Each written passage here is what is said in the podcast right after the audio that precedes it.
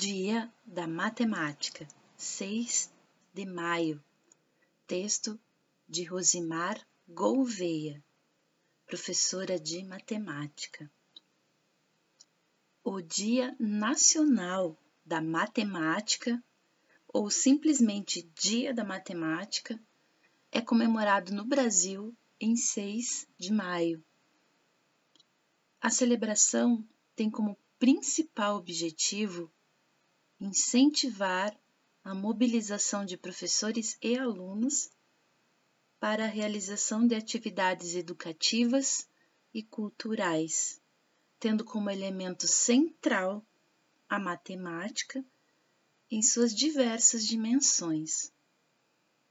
Essa data foi escolhida em homenagem ao matemático Júlio César de Melo e Souza, nascido em 1895 e falecido em 1974, em 6 de maio e conhecido pelo pseudônimo Malbatã. É, como surgiu a data?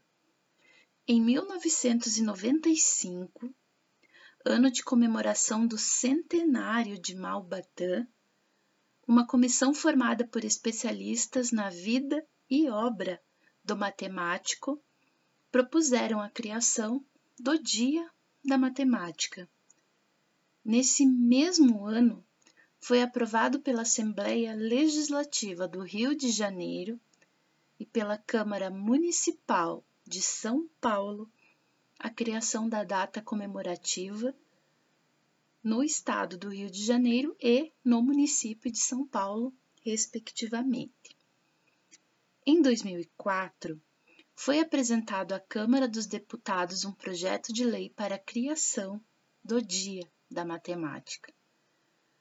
A iniciativa, no entanto, foi aprovada quase dez anos mais tarde, em 5 de junho de 2013 e decretado pela Presidência da República no dia 26 de junho de 2013, por meio da Lei número 12.835. Quem foi Malbatã? Júlio César de Melo e Souza nasceu em 6 de maio de 1895, no Rio de Janeiro passou a usar o pseudônimo de Malbatã para conseguir editar os seus livros. Escreveu mais de 120 livros, dos quais 50 deles dedicados à matemática, sendo o mais famoso intitulado O Homem que Calculava, publicado em 1938 professor, pesquisador, engenheiro, escritor e editor.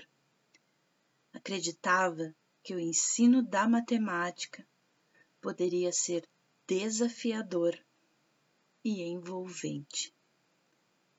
Ele ensinava matemática por meio de atividades lúdicas e imaginativas.